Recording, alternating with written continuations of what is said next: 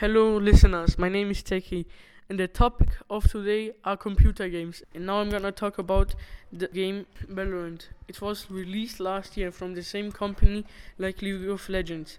The game is a first shooter game and a strategy game. There are plenty of different characters, and they, are, they all have different abilities. Like Sova, he's very skillful with bows, and there's my favorite character named Cypher. He's very skillful with technology. He has traps that show the enemies on the map.